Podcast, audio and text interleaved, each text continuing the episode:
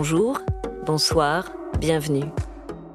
Ceci est un podcast du Centre Pompidou, de Souffleurs de Sens et de Papier commun. Les surfaces sonores.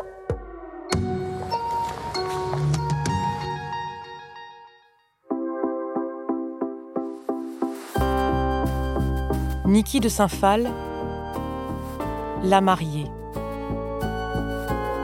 1963. Une mariée trône au bout de la longue allée qui traverse le niveau 5 du centre Pompidou. Sa taille, imposante, la rend bien visible de loin. C'est une sculpture de 2,26 m de haut, réalisée par l'artiste française Niki de Saint-Phal en 1963. L'œuvre représente une femme vêtue d'une robe de mariée. Le bas de sa robe, en dentelle, se déploie sur une base de deux mètres au sol et remonte jusqu'à son buste évasé. Sa main droite tient un bouquet de fleurs qu'elle rabat contre son torse. Sa main gauche, démesurée, est posée sur son ventre, les doigts écartés, et en fait déjà une mère en devenir.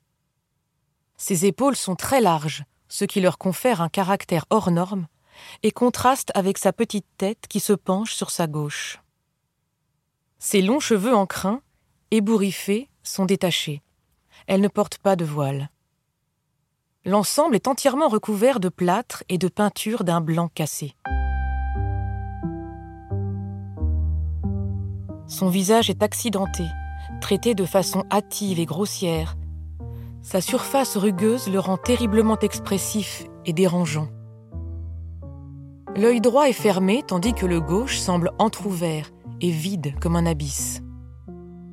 La bouche est également entr'ouverte, comme en écho à cet œil. Est-ce le rictus d'un sourire douloureux? L'exhalation d'un dernier souffle? Le cri désespéré qui s'échappe de cette bouche crispée? Cette mariée est figée, déformée par la souffrance. Sa tête, pitoyable et effrayante, est penchée sur le côté dans une torsion douloureuse.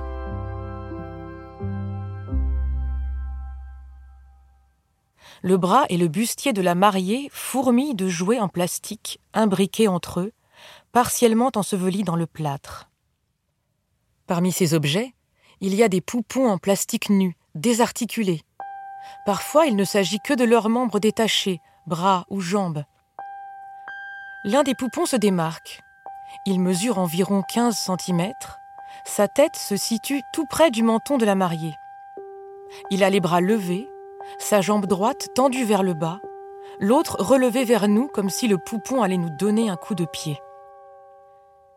Il y a aussi des petites voitures, des camions, des missiles, des avions, des hélicoptères, un tracteur, des soldats et des guerriers, des armes, un petit éventail, un crâne. Enfin, il y a des figurines d'animaux, serpents, chevaux, enfants. Deux figurines se font remarquer. Un lézard est posé sur son épaule droite. Sa longue queue serpente le long de son bras. Un oiseau qui ressemble à un moineau est assis paisiblement sur son épaule gauche. Ils regardent tous deux le visage pétrifié de la mariée.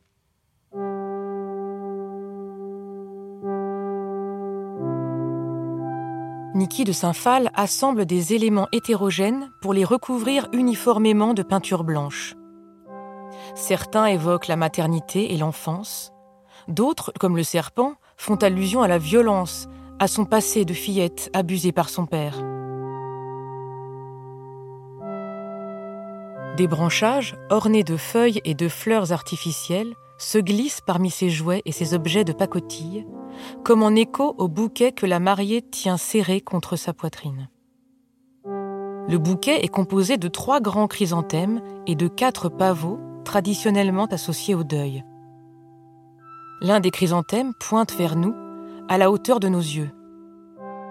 Les autres fleurs penchent vers le bas, comme fanées. La mariée semble le porter comme un fardeau. Serait-ce le poids du devoir? Le mariage, c'est la mort de l'individu, c'est la mort de l'amour. La mariée, c'est une espèce de déguisement. Niki de Saint-Phal. Tout près de ce bouquet, à la place du sein gauche, au niveau du cœur, un trou béant. Un bras de poupon semble vouloir toucher ce sein inexistant et la ramène à son devoir de mère. L'absence de cœur participe à l'horreur de cette représentation de la mariée, à cette absence d'humanité, de sentiments, de désirs propres et de rêves.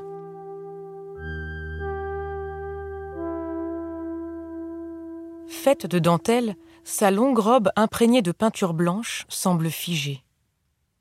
En faisant le tour de la sculpture, on découvre que tout son corps est courbé vers l'avant, comme plié de douleur, supportant le poids que la société lui donne à porter, celui d'objet de désir, celui de femme, d'épouse et de mère. Ce buste plié vers l'avant représente l'accumulation de ce qu'elle a subi et subira. Le dos de la sculpture est traité de façon brute, inégale, ce qui donne une impression d'inachevé. À travers le plâtre, on devine des sections de grillage métallique qui en constituent la structure interne. La mariée serait-elle en train de se libérer de sa robe de plâtre qui la paralyse en révélant les éléments qui la constituent? Le symbole de ces mariées mortes, c'est une nouvelle vie. Je pense que nous allons arriver à un nouvel état social, le matriarcat. Né en 1930 dans une famille de la vieille aristocratie française, élevé entre la France et les États-Unis, Niki de Saint-Phal affirme avoir toujours cherché à exprimer dans son travail non ce qu'elle pense, mais ce qu'elle ressent. Avec son œuvre La mariée, c'est bien la vision romantique et stéréotypée de la vie conjugale qu'elle questionne en se réappropriant cette robe d'apparat symbolique. Après une dépression et un passage à l'hôpital psychiatrique, elle quitte son mari et ses deux enfants pour se consacrer à l'art. Autodidacte, elle atteint assez vite une grande célébrité grâce à la radicalité et à la richesse imaginative de ses œuvres.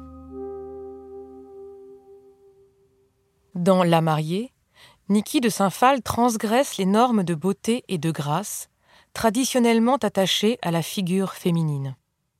La mariée qu'elle représente est disproportionnée, effrayante, et questionne la condition féminine des années 60.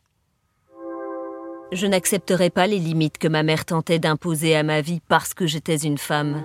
Non. Je franchirai les limites pour atteindre le monde des hommes, qui me semblait aventureux, mystérieux, excitant. Autodidacte au parcours singulier, Niki de Saint-Phal est l'une des premières artistes à réfléchir à la condition de la femme et à en faire un sujet central de son œuvre. Niki de Saint-Phal remet en question ce rôle d'épouse et de mère, transmis de génération en génération. Ses sculptures proposent une nouvelle représentation du corps et des rôles féminins. Mariée, mère, prostituée, déesse et sorcière, les femmes qu'elles représentent sont victimes de leurs conditions mais sont peut-être aussi de potentielles héroïnes.